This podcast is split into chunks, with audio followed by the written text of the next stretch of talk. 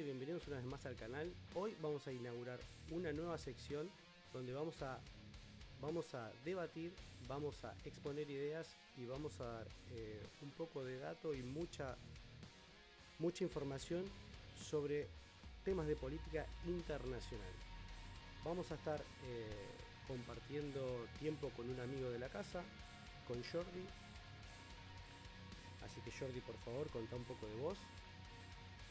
Bueno, primero que estoy muy honrado de estar aquí entre los, amigos de tu espacio, Mento. Es un auténtico placer. Cuando surgió esta idea, no dudé un segundo en que, sería muy favorable para, para todos, ¿no? Para mí, emprender, nosotros, cuando preparamos el programa. Y fundamentalmente soy ahora mismo un estudiante de tercer año de ciencias políticas, también manejo en el campo de estudios religiosos, soy un autodidacta, nada de lo que vamos a exponer aquí lo hubiéramos aprendido en el mainstream de las, de las universidades, ni de las preparatorias, ni de los estudios medio.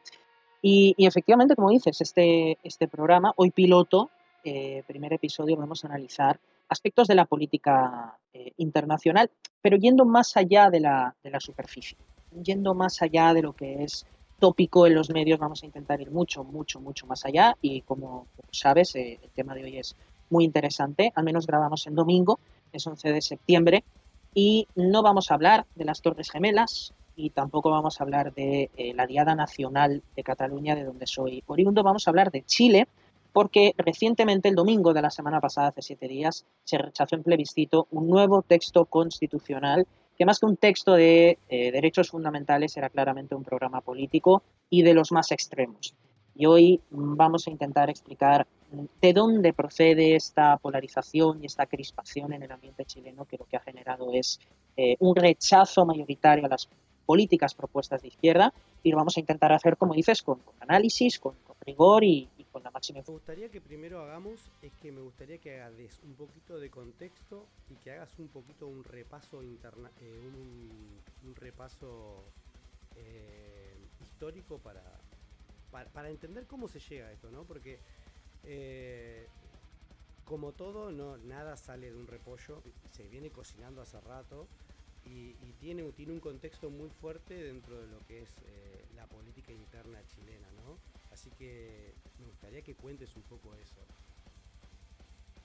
Bueno, eh, en primer lugar, una característica muy fundamental de Chile como región dentro de Hispanoamérica. Primero, un, dato que me gustaría rescatar y es que Chile curiosidad, es el país más alargado eh, y es el país más eh, ancho eh, de todo el mundo. Solo de ancho tiene 170 kilómetros de este a oeste y cuenta con 4.000 kilómetros de norte a sur, casi igualando la, anchura de, los Estados Unidos. Y más allá de ese dato, que me parece bastante, bastante relevante, ¿verdad?, para hablar de política internacional y meteros a, meternos en las medidas, Chile ha sido un país muy estable, no solamente en términos internos, sino en términos eh, internacionales. Solo se han producido dos guerras eh, desde la obtención de su independencia, en este caso contra los vecinos del norte, que son eh, Bolivia y Perú, y tiene además unas características muy privilegiadas. Tiene la mayor productividad agrícola promedio de toda Hispanoamérica, tiene una menor presencia relativa de las enfermedades propias de países más templados y un acontecimiento muy importante que creo que podemos asociar con uno de los principales eh, bloopers de la, de la nueva propuesta constitucional. Y es que es un país muy homogéneo étnicamente y tiene una abrumadora proporción tanto de españoles como de mestizos, casi todos son católicos, son de habla hispana. Y para que te hagas una idea, el grupo minoritario más grande de Chile, que son los nativos mapuches, solo constituyen el 1% de la población. Y esto es importante subrayarlo porque el nuevo texto constitucional proponía la llamada plurinacionalidad con 11 textos jurídicos distintos para 11 eh, eh, minorías étnicas distintas, indígenas fundamentalmente. Y sin embargo, Chile, además de haber tenido una cierta paz interna, hasta un cierto punto de la cronología que vamos a repasar hoy, es un país no solamente estable, sino con altísimos recursos naturales que no evitaron el estancamiento producto de políticas socialistas que vamos a analizar de mano del presidente Salvador Allende e incluso un poco antes, sino que, insisto, es un país muy pacífico en la política interna, muy homogéneo y que es lo más cercano a un país nacionalmente integrado y unitario que no tiene absolutamente nada que ver, mento, absolutamente nada que ver con la realidad que intentó proyectar la Constitución, eh, que afortunadamente se rechazó la semana pasada. Es, es, muy curioso cómo, cómo eh, sobre todo el tema del, terrorismo mapuche, ¿no? Cómo se, siendo, siendo que los datos y, y, también la realidad, ¿no?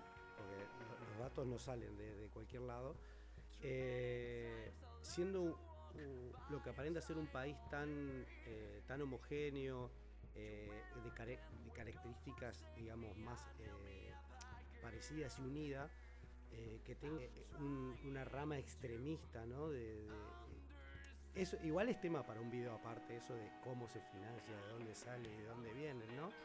O por lo menos, ¿quién pone la plata para que pase todo, para que pase ese tipo de extremismo? Bueno, un dato muy curioso es que el principal lugar de eh, financiación del componente indígena en Latinoamérica eh, se encuentra en una calle británica. E, es decir, bastante, es bastante curioso porque es desde Inglaterra, un país que como todos sabemos es, también muy heterogéneo y es un, un país con, un respeto a, las minorías indígenas fundamentales. La, la historia lo avala, ha sido un lugar de especial eh, inyección financiera de desestabilización para que estas cuestiones ocurran pero, insisto, son minorías muy remotas que no hacen caso, ni mucho menos, al reflejo de la sociedad, porque una de las cosas que tenemos que aprender es que las constituciones nacionales no son programas políticos, no es un mapa de deseos. Una constitución nacional, en primer lugar, lo que tiene que hacer es reflejar la realidad del país para que haya un reconocimiento mutuo entre las personas que se integran y viven en ese país. Y una de las razones por las que esta constitución eh, votada en plebiscito se ha rechazado es justamente porque no representa ni el sentir mayoritario del país, ni la integración territorial del país, eh, ni el sentir nacional del país. Eh, hay evidentemente estados plurinacionales y hay estados que tienen una descentralización o tienen una federalización superior, pero cuando las características territoriales no lo acompañan, es un artificio que nace de cero por mano del político o del constituyente que redacta esa constitución. Y cuando la constitución se convierte en un programa con unos objetivos políticos teledirigidos, y, no es el reflejo de la sociedad, ¿no? La primera persona del plural en el que las personas se pueden reconocer. Eh, entonces el texto está condenado a desaparecer. Piensa en una persona de clase baja, piensa en una persona de clase media, piensa en el común de los mortales, que no necesariamente están tan hiperpolitizados como las clases más altas que van a las universidades y son instruidas por el izquierdismo en Chile, son personas que lo que quieren es un texto constitucional, no en el que se vean plasmados sus deseos de cómo quieren que sea ideal, utópicamente Chile, lo que quieren es vivir en paz. Y si una constitución asegura la paz social que se asienta en una realidad del país, esa constitución, insistimos, está condenada a desaparecer.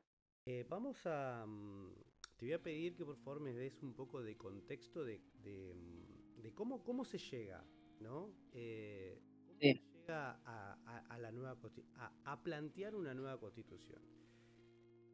Bueno, pues, pues nosotros tenemos que ir al Génesis, eh, que es el inicio de todo, tenemos que ir al principio de la situación política y cómo se ha sembrado la conflictuación dentro de, Chile. Una de las preguntas que nosotros tenemos que plantearnos es por qué particularmente es en los años 70 que se fragua una memoria colectiva de dignidad ¿no? que aparentemente eh, tiene que echar un cerrojo contra el modelo chileno que nace de la Constitución de 1980. Ah, y para eso tenemos que empezar, voy a empezar yo señalando lo que ocurrió en unas elecciones que son inmediatamente anteriores de la aparición de Allende. Eh, hubo una mayoría amplísima, absoluta, eh, a favor de un centro izquierdista llamado Eduardo Frei. Y uno de los principales pasos significativos que se convierten, eh, que se producen, perdón, en ese momento, es que Chile se convierte en el mayor receptor per cápita de la ayuda económica estadounidense en toda América Latina. Insistimos, hay un imaginario colectivo que dice que Estados Unidos lo que hizo fue intervenir en Chile eh, ex nihilo de la nada, eh, intentando ayudar a la derecha para derrocar a los gobiernos de izquierdas. Un gobierno de izquierdas, en este caso más moderado que Salvador Allende, que era uno de los fundadores del Partido Socialista de Chile, eh, consiguió que sea Chile el país de América Latina con mayor recepción per cápita de ayuda eh, económica.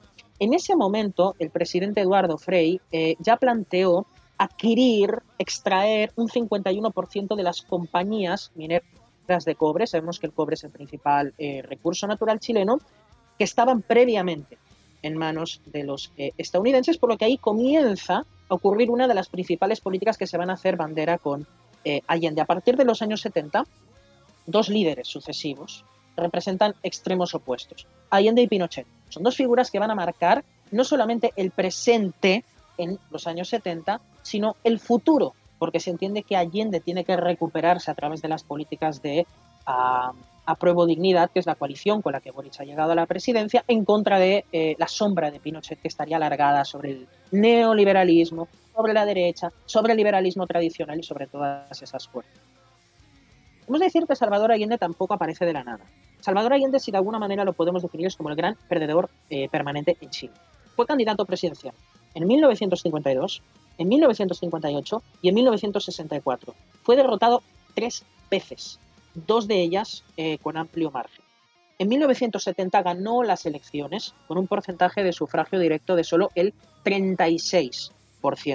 ¿Qué ocurrió en ese momento? Que las personas que se oponían a Allende, estamos hablando de una democracia eh, partitocrática, donde el resto de candidatos se unen en torno a organizaciones políticas, estaban muy fragmentados. Por tanto, ese 64% restante era menor que ese 36% a favor de Allende. Y en ese momento Allende era tan fiable que consiguió la confianza del Congreso, fíjate, Mento, a cambio de prometer a través de enmiendas constitucionales que no atacaría la libertad de prensa del país.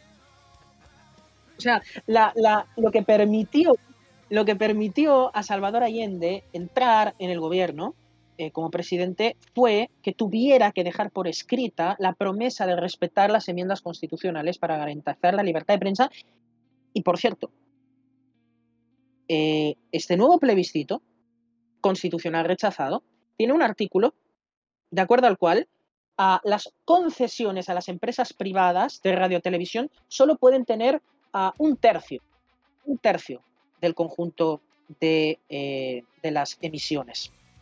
Eh, el conjunto de las emisiones en Chile eran de manos de eh, empresas privadas, lo que significa que bajo la nueva constitución había que expropiar las, los derechos de emisión de las cadenas de radio televisión privadas en Chile. Es decir, que de facto la libertad privada de expresión a través de medios en concesiones y licencias radiales y televisivas quedaba de facto anulada. Por tanto, no estamos hablando, estamos hablando de dos contextos distintos, pero no estamos hablando de dos programas realmente distintos. Evidentemente, Allende, eh, en términos de política internacional, se alió con el bloque soviético. Este es un hecho eh, enormemente conocido. Y eso generaba una gran preocupación dentro de los Estados Unidos, pero no por capricho ideológico. Tenemos que pensar que eh, estamos hablando de una situación de guerra fría, donde el bloque soviético tenía bombas atómicas, bombas de hidrógeno, misiles balísticos intercontinentales, y donde habían estacionado en Cuba, que era uno de los amigos hispanos de la Unión Soviética, por al menos 162 misiles. Nosotros sabemos la crisis de los misiles, sabemos lo que pasó en Bahía Cochinos, donde eh, Estados Unidos por primera vez vio seriamente eh, puesto en peligro su eh, seguridad nacional. Porque estamos hablando de que la Unión Soviética, gracias a la displicencia cubana, estaba colocando misiles que apuntaban directamente a Washington y a los Estados Unidos. Antes he hablado de Eduardo Frei, que fue un presidente de centroizquierda anterior a Allende. Si Eduardo Frei había expropiado pagando una participación del 51% de las empresas de cobre, Allende expropió el 49% restante sin indemnización alguna. Sin indemnización. Muy parecido a lo que hizo el Che Guevara con muchas hectáreas de empresas estadounidenses, lo que llevaría al bloqueo o embargo comercial que ahora mismo eh, Cuba. Exacto, que llaman estúpidamente bloqueo, que significa rodear la isla con barcos. No, simplemente hay una suspensión de eh, comercio. Entonces, la primera de las medidas que tomó Allende fue nacionalizar compañías de cobre, de titularidad estadounidense sin indemnización. Fidel Castro viajó a Chile y estuvo cinco semanas consecutivas en Chile con Allende orquestando o dirigiendo la revolución socialista que se, que se pretendía en el entorno, con consecuencias que todos conocemos. ¿Qué ocurrió en el gobierno de Allende? Precios congelados, incluso los pequeños artículos de consumo, como por ejemplo las cuerdas de atar botas. Impresión de papel moneda para cubrir el déficit público, reformas agrarias, todo lo que suelen hacer las revoluciones centralistas, planificacionistas de las eh, economías eh, socialistas. Consecuencias, hiperinflación, los salarios reales cayeron por debajo de los niveles de las décadas anteriores, las inversiones extranjeras que existían con el gobierno de centroizquierda anterior se interrumpieron, el déficit comercial aumentó, los bienes de consumo, papel higiénico, cayeron en rotundo, largas colas y reformas educativas con el objetivo de, en palabras de Salvador Allende, crear hombres nuevos. Es decir, que la revolución nunca se puede generar con mentalidades pequeño burguesas, tienen que crearse hombres nuevos. Entonces, no solamente estábamos hablando de un totalitarismo económico, estábamos hablando de un plan de ingeniería social. ¿Les suena, verdad? Ingeniería social. La ingeniería social, el dirigismo eh, en las escuelas, la titularidad estatal de la educación de la gente, y eso ya existía en su momento. Eh, la enorme inestabilidad que existía en el país, con un 600% de, de, inflación, o sea, 600% de inflación creo que es suficiente para pensar a que hay una crisis con los precios. Tú que eres argentino entenderás que existen políticas que llevan a crisis inflacionarias de precios. Se suele decir que la CIA orquestó un golpe de Estado contra Pinochet. En realidad, las mismas personas que formaron parte de la CIA, que evidentemente querían deponer a Allende por todos estos peligros con eh, lo que pasaba más allá del telón de acero para los soviéticos, en realidad fueron tres ramas del ejército chileno que orquestaron un plan para deponer a Allende por lo menos diez días antes del golpe del 11 de septiembre. Eh, y evidentemente el 11 de septiembre hubo un asalto en el Parlamento, en, el, en la Casa de Gobierno, en la llamada Moneda, en el Palacio de la Moneda, donde eh, durante mucho tiempo se intentó instaurar el bulo de que Allende fue asesinado por las fuerzas militares. Una comisión de investigación organizada por el gobierno democrático que sustituyó a Pinochet concluyó que se trató de un suicidio. Así como en Argentina, a veces las versiones oficiales empiezan en suicidio y al final se declaran en homicidios, en este caso en Chile pasó exactamente lo, lo contrario. Entonces llegó Pinochet. 18 años perpetuados en el poder. Si tú le llegas a preguntar a un chileno eh, cuál era la situación del gobierno militar que apoyó la mayoría de chilenos en distintos referéndums, como vamos a demostrar a continuación, pensaban que sería una temporalidad que no estaría tantos años en el poder. por tanto, estamos hablando de un régimen realmente dictatorial donde no existen libertades políticas durante prácticamente dos décadas. Hay sectores de la derecha eh, que tienden a idealizar a Pinochet, pero Pinochet no se puede idealizar. Eh, miles de izquierdistas fueron trasladados, por ejemplo, a dos estadios deportivos de Santiago, fueron interrogados, torturados, asesinados durante la dictadura militar. Hay un artista llamado Víctor Jara, eh, que suena, fue un allendista, eh, socialista, se lo encontró emponzoñado con 44 agujeros de bala, dedos manchados, machacados, perdón, un rostro desfigurado. Pinochet creó un servicio de inteligencia llamado DINA, que fue responsable de crear campos de detención secretos, métodos de tortura, desaparecidos en gran cantidad. Uno de esos centros se llamaba Venda con V Sexy, quizá ponemos alguna imagen en edición o no, que estuvo especializado en la práctica de abusos sexuales para obtención de información a los familiares de las personas que eran interrogadas, incluso empleando perros y roedores para abusar sexualmente de esas personas. Eh, horrible. Es que Chile no es un país con una población ah, muy grande de personas izquierdistas que fueran torturadas, pero la razón por la que la dictadura militar eh, tiene como una memoria de eh, gran eh, indignidad es por el sadismo en Pinochet, en sus servicios nacionales de inteligencia, en las detenciones secretas y en los métodos de tortura. Bueno, obviamente todo el que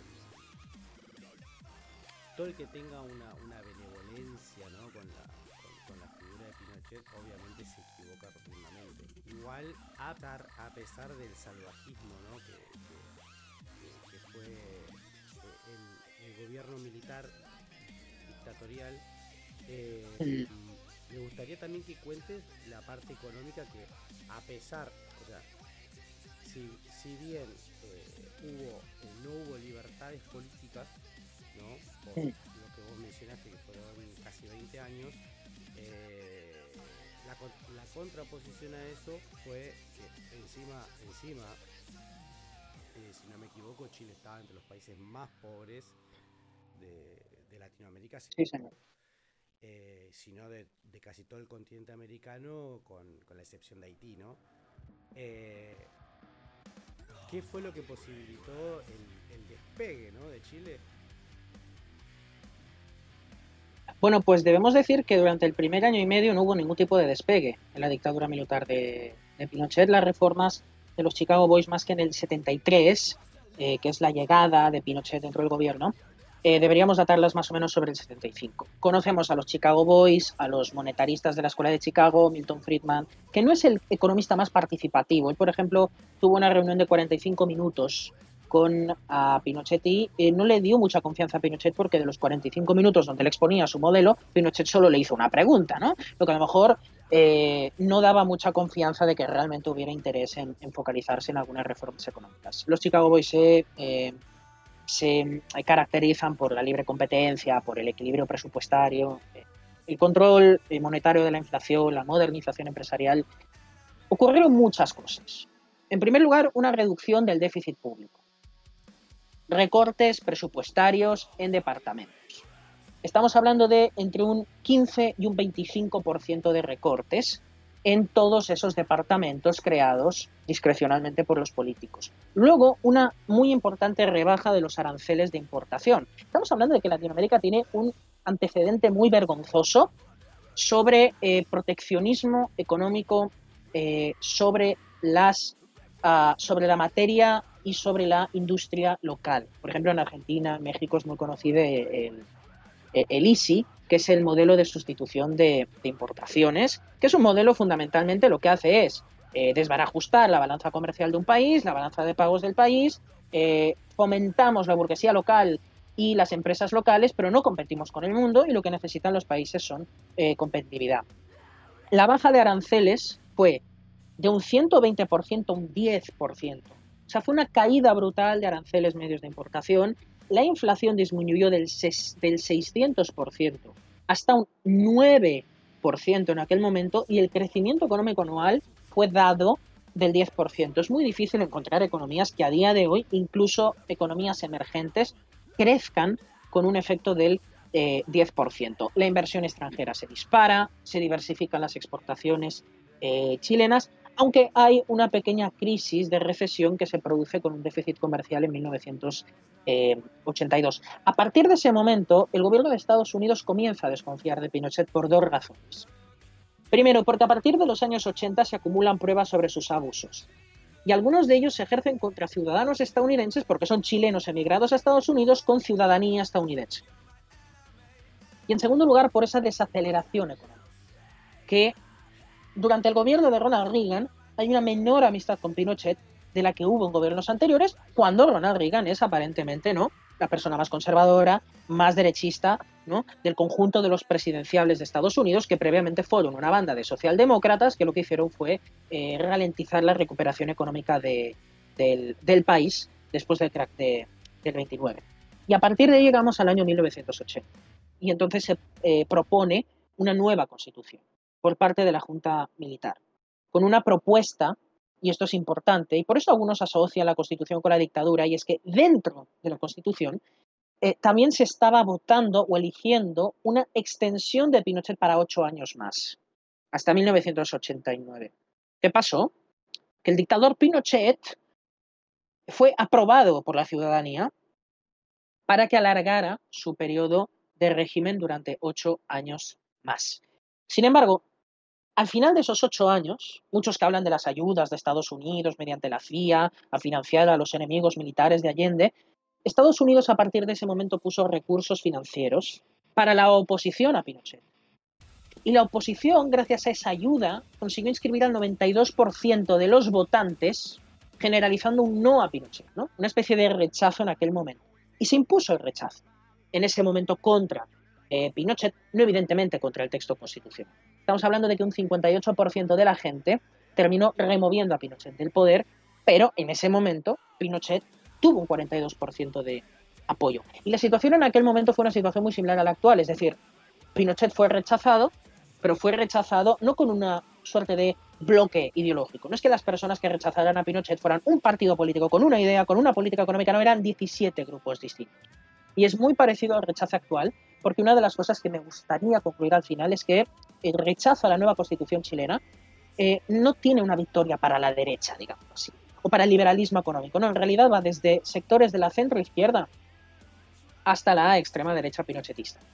¿sí? No estamos hablando de una suerte de eh, gran bloque eh, o gran masa unitaria con un programa político único que haya intentado eliminar de facto, en este caso, el proyecto constitucional. En este momento, partidos tanto de centro como de izquierda se alinean en una coalición electoral que se llama concertación.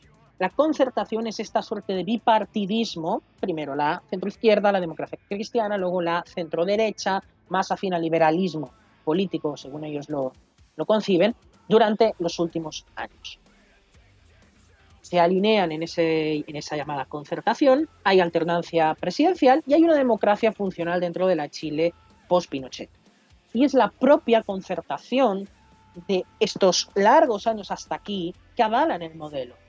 Porque tanto la centro izquierda como la derecha, además de refrendar la constitución de Pinochet haciendo pequeñas reformas, estoy pensando por ejemplo en el socialista Ricardo Lagos, encontramos por ejemplo al, al, imbécil, exterrorista, eh, presidente de Colombia, eh, Gustavo Petro, que dice ganó Pinochet, tuit que escribió y que vamos a colocar también sobreimpresionado en la pantalla. Él no sabe, porque es un, es un pobre ignorante, ¿no? se ha vuelto cobardón. O sea, él le gustaría matar, pero ya no puede matar y se mete a, eh, a presidente comunista de, de Colombia y a ver cómo le funciona, ¿verdad? Este tipo no sabe que el socialista Ricardo Lagos, que gobernó a principios de milenio, reafirmó la constitución de Chile, haciendo pequeñas modificaciones y concluyó en un texto que dice, ahora sí podemos decir que este texto representa las sensibilidades sociales de Chile. Curioso. Y el hijo de Eduardo Frei, que es el primer presidente al que hemos hecho referencia, votó en contra de la constitución propuesta por Gabriel Boric. Por tanto, no podemos hablar del capitalismo malvado, intenta terminar con esta multiplicación infinita de derechos que propone el, el, espantapájaros ese en forma de esa basura con tapas, que es la constitución de Boric y de compañía, sino que hay un modelo bipartidista de la concertación. Partidos de izquierda, partidos de derecha, se alternan en el poder. Reducción de aranceles, incluso durante ese periodo postdictatorial, un 3% promedio en 2007, acuerdos de libre comercio con Estados Unidos, con la Unión Europea, si bien se aumentó el gasto social y una gran reforma de la legislación laboral que lo que lleva es a que, como muchos otros países, por ejemplo, estoy pensando en Perú o en Argentina, tienen una gran informalidad en el trabajo y este es uno de los problemas que de hecho tendría que eh, superarse. Bueno, entonces lo que me queda, a ver, de todo lo que me contás y de todo lo que podemos ver, lo que me queda clarísimo es la importancia de eh, el relato político. Cómo el, eh, a través de moldeando la realidad a través del relato, no, no, o sea, es como que no importa la realidad lo que pase en el país, lo que importa es esto de, de, tener un, un folclore propio, de tener eh, mm. el relato en sí. Por eso también es un llamado a, a, todos los que profesan la libertad, ya sea eh, liberales, eh, sobre todo a los anarquistas que de libre mercado, ¿no? Que, mm. Que formen un relato. O sea, el relato es increíblemente poderoso y es un instrumento que hay que, hay que saber manejarlo. Ahora, eh, haciendo ese paréntesis, ¿no? Eh, ¿Cómo se llega a la votación del, 2022? A las votaciones del 2022 se llega paradigmáticamente con aquello que se denomina gran estallido social, que ocurrió el día 17 de octubre del año 2019. Eh, estuve eh, por unos pocos pesos el pasaje del metro y esto parece ser de alguna forma la culminación de un largo proceso de deterioro de la confianza institucional que existe en cuanto al, al a, la, a la Constitución de 1980 y al modelo chileno. Esto no es exactamente así, porque hay varias encuestadoras que han demostrado que la prioridad de la nueva Constitución en Chile ocupaba el número 9 del conjunto de las prioridades que pudieran tener los eh, ciudadanos dentro de Chile. Lo que quiero que quede claro es que lo que ocurrió el 17 de octubre, esta es una opinión personal, una opinión personal que no van a encontrar mm, fácilmente en los medios más convencionales, pero yo al menos estoy eh, convencidísimo de que el estallido social no fue otra cosa que un golpe de Estado, orientado.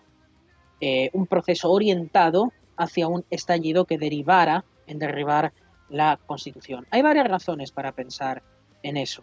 Por ejemplo, el Frente Amplio, que de alguna forma es esta especie de frente de todos, de Todex en, en Argentina, ¿no? esta especie de gran coalición de, de izquierdas, ¿no? gran frente amplio, ¿no? Eh, no se refiere a la, a la, frente, a la cabeza, sino a el, grupo, el grupo político, ¿no? la coalición. Frente Amplio y una agrupación asociada a Frente Amplio que es la Revolución Democrática, eh, recibieron, esto está altísimamente chequeado y, y, quizá vamos a mostrar algunas capturas al respecto, en tres etapas una entrega cercana a los 50 millones de pesos por parte de la Open Society Foundation, que es eh, esta suerte de eh, multinacional, este think tank, esta organización sin ánimo de lucro eh, de eh, George Soros. Bombeado, insisto, en tres entregas hacia las organizaciones estudiantiles. Sabemos que, por ejemplo, Soros concedió una entrevista a la French Press después de que Sebastián Piñera se negase a apoyar el Pacto Migratorio Mundial de la Organización de Naciones Unidas, de acuerdo a la cual Chile tenía que someter la soberanía de su política de eh, migración a los dictados supranacionales de la Organización de Naciones Unidas. Es decir, aquí un político responsable con el Estado de Derecho, que sabe lo que le conviene al país y que no ha querido ceder ante las eh, presiones. El estallido social, además de ser un golpe de Estado, no fue un golpe de Estado posmoderno, fue un golpe de Estado muy moderno. Es decir, se utilizaron las armas, se utilizó la fuerza, se utilizó eh, la violencia a la infraestructura pública. Hay datos que, por ejemplo, muestran que el costo en daños que solo recibió la capital, es decir, la región metropolitana de Chile, tuvo el coste de 12.600 millones de pesos, es decir, 16 millones de dólares en promedio es lo que todo ocurrió, eh, lo, que, lo, que, lo que todo se, eh, se desató en forma de, pérdidas materiales. Eh, luego me gustaría destacar que el modelo chileno, capitalismo social de mercado, si lo queremos llamar de alguna forma, realmente no es que necesitara tener su culminación a través de un nuevo proceso constituyente porque realmente la constitución chilena permite un arco muy amplio de políticas públicas y algunas de esas políticas públicas ya se han llegado a implementar, sobre todo a partir del año 2010 eh, en adelante. ¿no? Eh, por ejemplo, la recaudación impositiva chilena. La nueva constitución, por cierto, no descentraliza la recaudación impositiva en Chile, aunque reconozca 11 comunidades indígenas distintas, cada una de las cuales tiene su régimen jurídico. La recaudación impositiva no se produce así cantonalmente como, como, como en Suiza, uh, o descentralizadamente como en las comunidades autónomas españolas, sino de forma completamente eh, centralizada. Eh, se ha hablado del de, término neoliberalismo, es decir, el neoliberalismo es un término que se asocia al monetarismo de Milton Friedman y se asocia a Chile. De alguna forma Chile habría tenido el surgimiento del neoliberalismo, pero el neoliberalismo es una piñata, es decir, solo sirve para golpearla. Es como aquel chiste que dice que eres como la plastilina que solo sirve para hacer huevadas. ¿no? El término neoliberalismo es una piñata que la gente golpea. Eh, por ejemplo, hay un estudio que dice que más del 90% de los usos académicos que se dan al término simplemente se connotan de manera peyorativa. Eh, e, exacto, eh, hay un objetivo permanente de deshacerse del hacedor de todo, que es Milton Friedman. Sabemos que deshacerse de Milton Friedman es deshacerse de políticas fiscales contractivas, es deshacerse del monetarismo, es deshacerse de políticas antiinflacionistas. Es, por cierto, la inflación el primer problema que enfrentan las sociedades a día de hoy. Eh, por ejemplo, en la Reserva Federal de los Estados Unidos tenemos 785 economistas. Ninguno de ellos trabaja con el modelo inflacionario con dinero, que es aquel con el que Milton Friedman gana el Premio Nobel de Economía. Y curiosamente, ninguno de ellos pudo prever la mayor inflación en los últimos 40 años de los Estados Unidos. Estamos hablando de 8,3%. Las políticas monetarias que se dirigen en Estados Unidos, por cierto, tienen, eh, y esto lo menciona un economista que se llama Steve Hanke, que es eh, un gran conocedor de la realidad chilena y que ha asesorado gobiernos. Por cada republicano en la Fed, en la eh, Reserva Federal de los Estados Unidos, hay 48 demócratas. La teoría cuantitativa del dinero, que es la teoría monetaria de Friedman, se opone a la llamada así de manera más formal la teoría dinámica eh, estocástica eh, que defienden los defensores absurdos, que es una absoluta burrada, de la teoría monetaria moderna, de acuerdo a la cual no está mal endeudarse, no está mal de inflación y todo este tipo de cosas. Jerome Powell, que es la eh, presidenta de la Reserva Federal, dijo abiertamente en el Congreso de los Estados Unidos que hay que remover a Milton Friedman de la eh, política monetaria.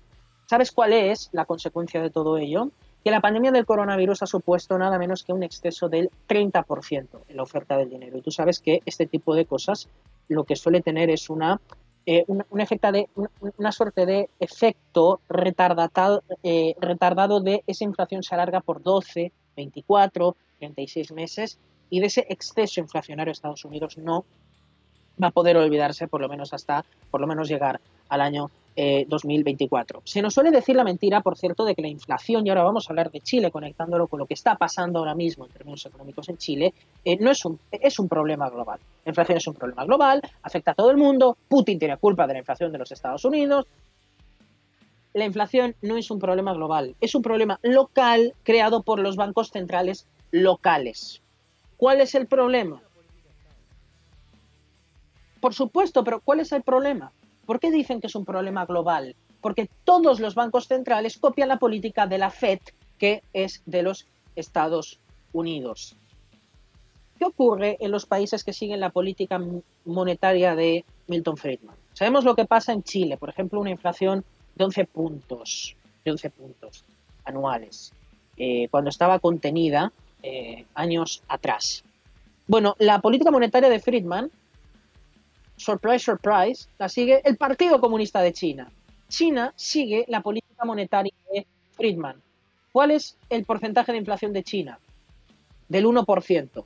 Japón sigue la política monetaria de eh, baja emisión, el 1%. Y Suiza el 2,5%.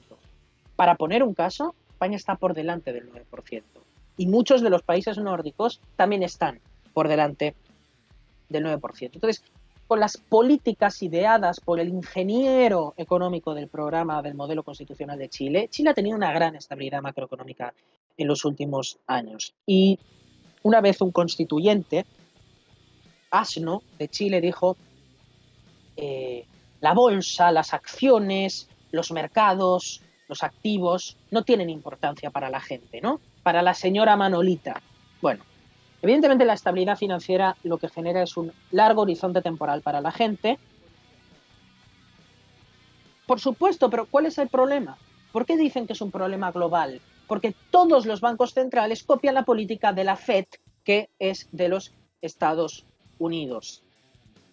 ¿Qué ocurre en los países que siguen la política monetaria de Milton Friedman? Sabemos lo que pasa en Chile, por ejemplo, una inflación de 11 puntos, de 11 puntos anuales. Eh, cuando estaba contenida eh, años atrás. Bueno, la política monetaria de Friedman, surprise, surprise, la sigue el Partido Comunista de China. China sigue la política monetaria de Friedman.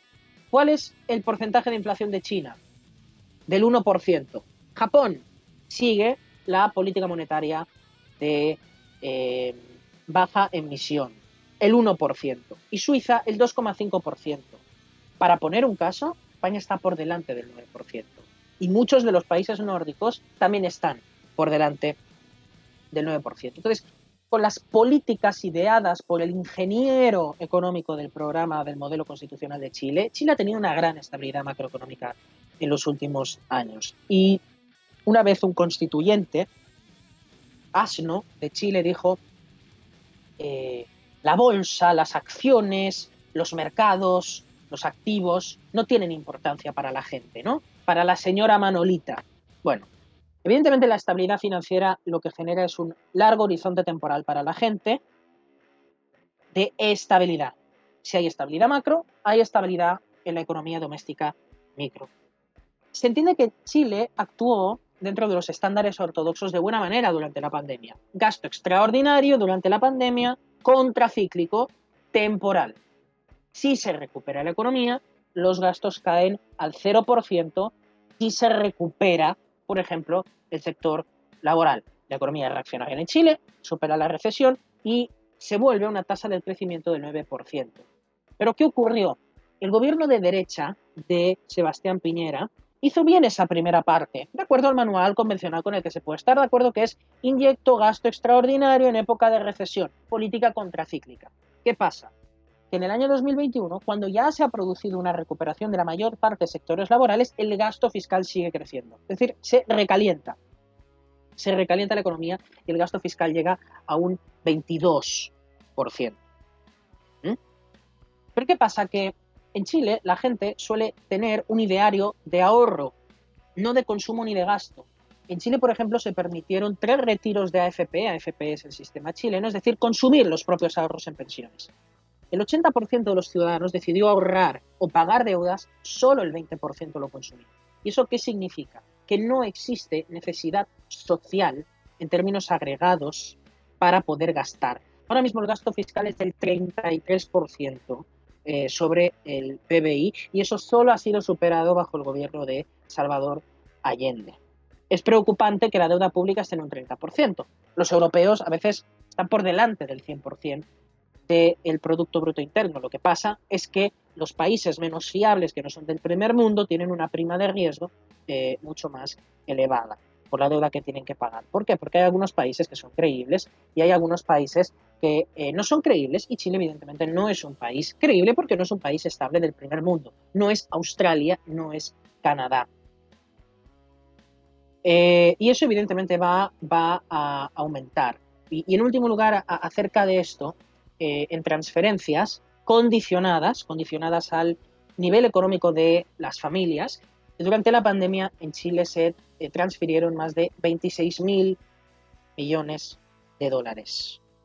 Em, en cuestión de política de pensiones, eh, más de 50.000 millones de dólares que fueron retiradas pasando de ahorro a consumo directo.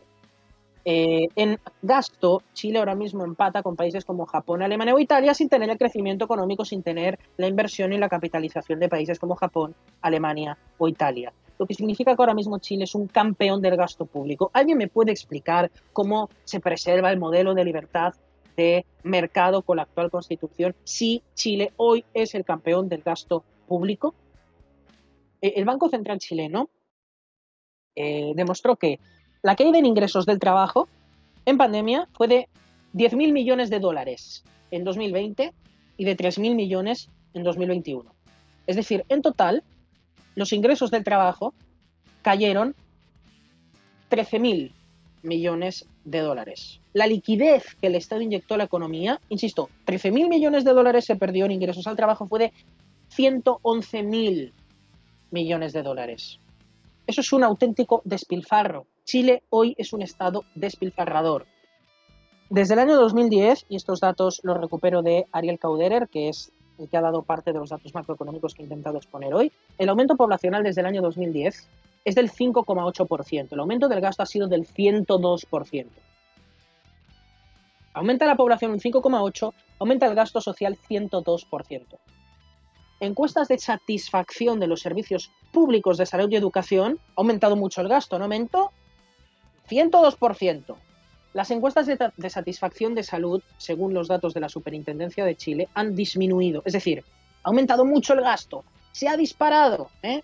102%.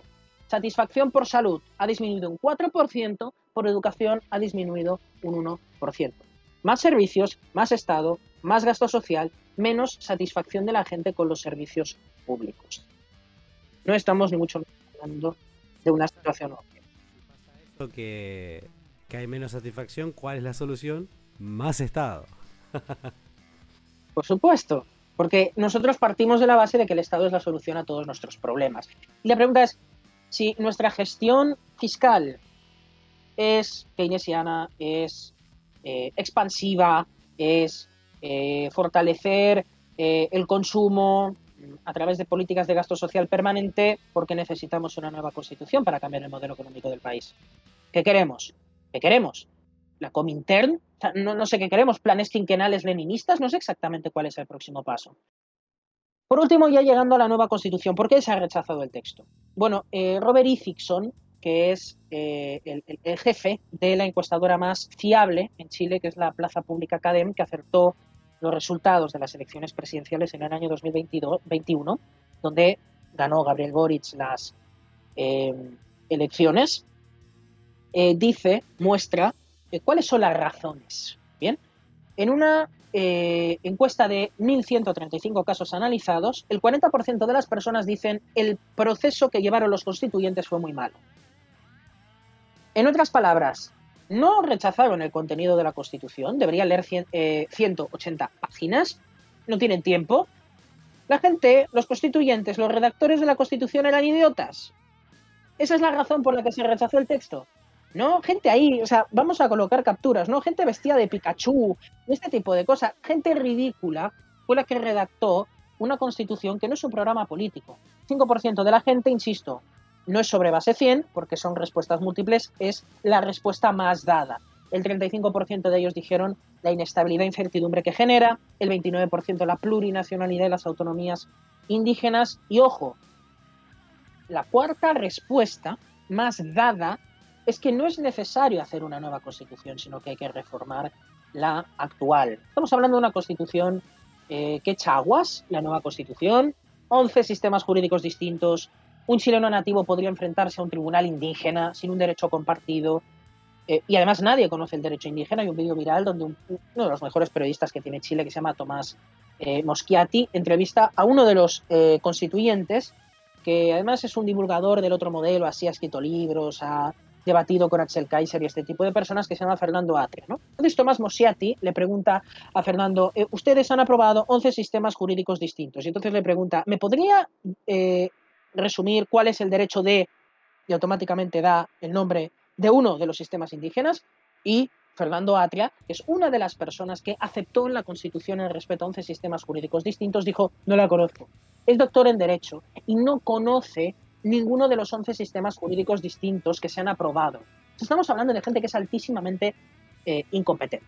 Luego se elimina fiscal general en caso de conflictos penales, las decisiones judiciales, así como la izquierda maloliente le gusta hacer, ¿no? En asamblea, con un consejo superior de asamblearios, se elimina el fiscal general único, nombramientos con sentido político, el Estado, como había dicho anteriormente, se apropia del dos, tercios de las concesiones radiales y televisivas, eh, los jueces terminan con el principio de neutralidad e independencia eh, eh, con la perspectiva de género, eso está articulado en la Constitución, tiene que aplicarse eh, perspectiva de género, lo que yo creo que debe significar que si un hombre y una mujer tienen un conflicto judicial y se tiene que aplicar la perspectiva de género, el varón es el dominador, que a lo mejor al varón le haya matado el hijo, no sé exactamente qué puede pasar, no sé, pero se tienen que aplicar este tipo de eh, políticas y esto es peor, a mí me parece un incentivo, una palabra que no vamos a decir en YouTube porque nos pueden eh, censurar, eh, PAI 2, filia, filia, atracción, PAI 2, niños,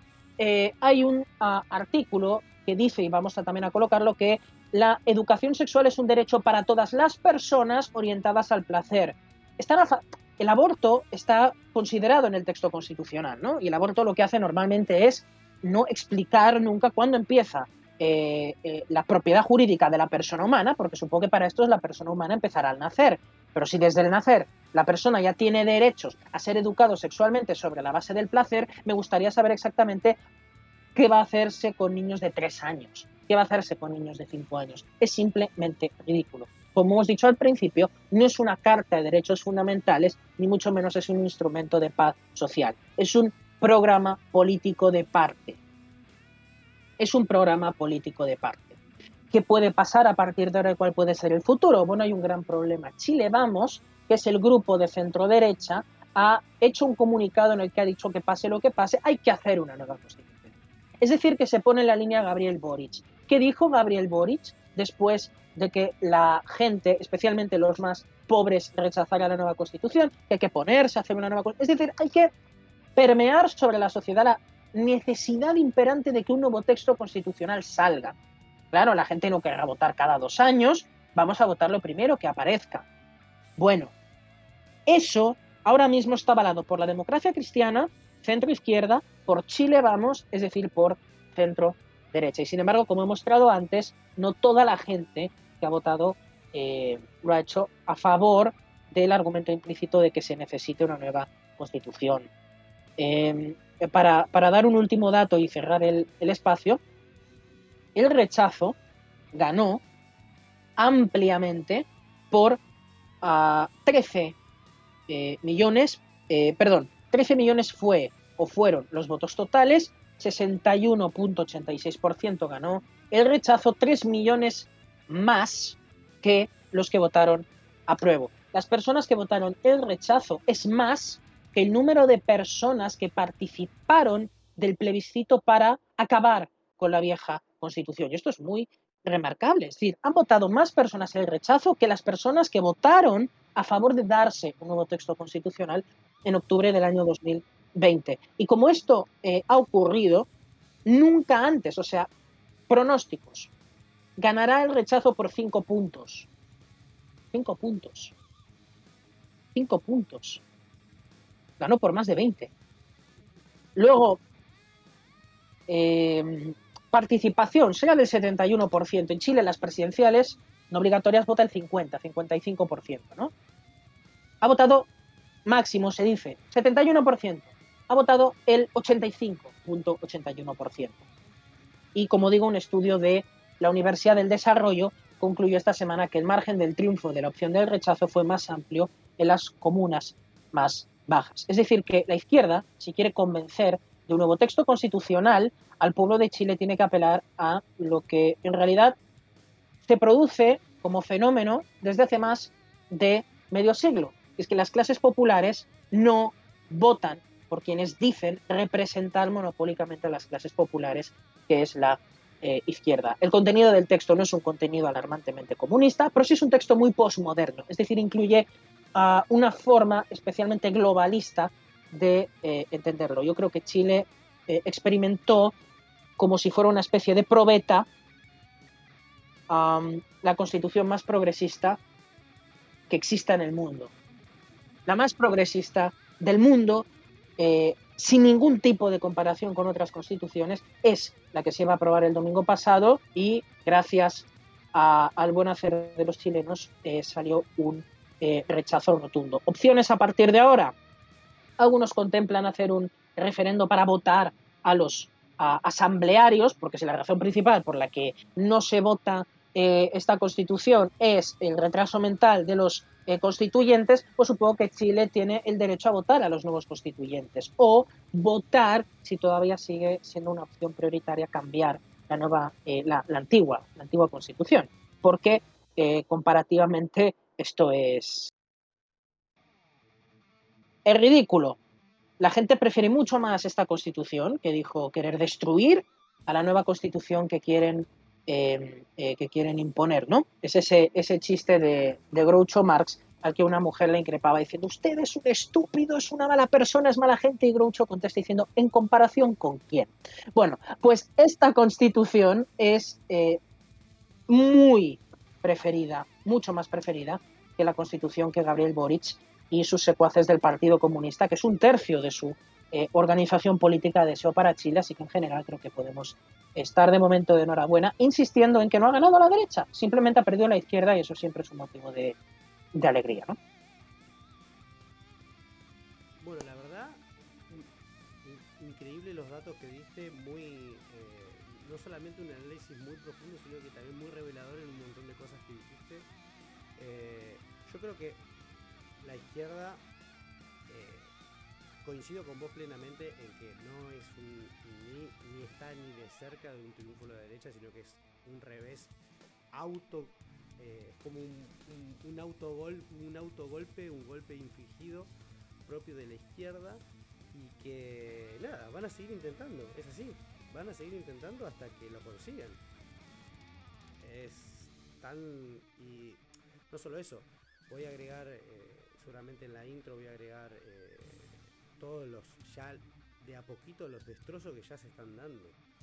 O sea, ya empezaron con, eh, la, con la misma fórmula que desde el principio, que es empezar a hacer violencia. No aceptar el resultado, ¿no? Exactamente. Eso fue el principio. Eso fue el principio. Segundo, el, hecho de ya empezar de vuelta con el mismo ciclo que con la violencia. ahora con violencia eh, micro, porque son pequeños focos, pero en cualquier momento se va a extender. Van a dejar que pase un tiempo prudencial para después eh, reformular la violencia y escalarla, ¿no? Así, que, bueno, muchas gracias a todos los que se quedaron eh, este tiempo escuchando este análisis y bueno, será hasta un próximo video. Hasta luego.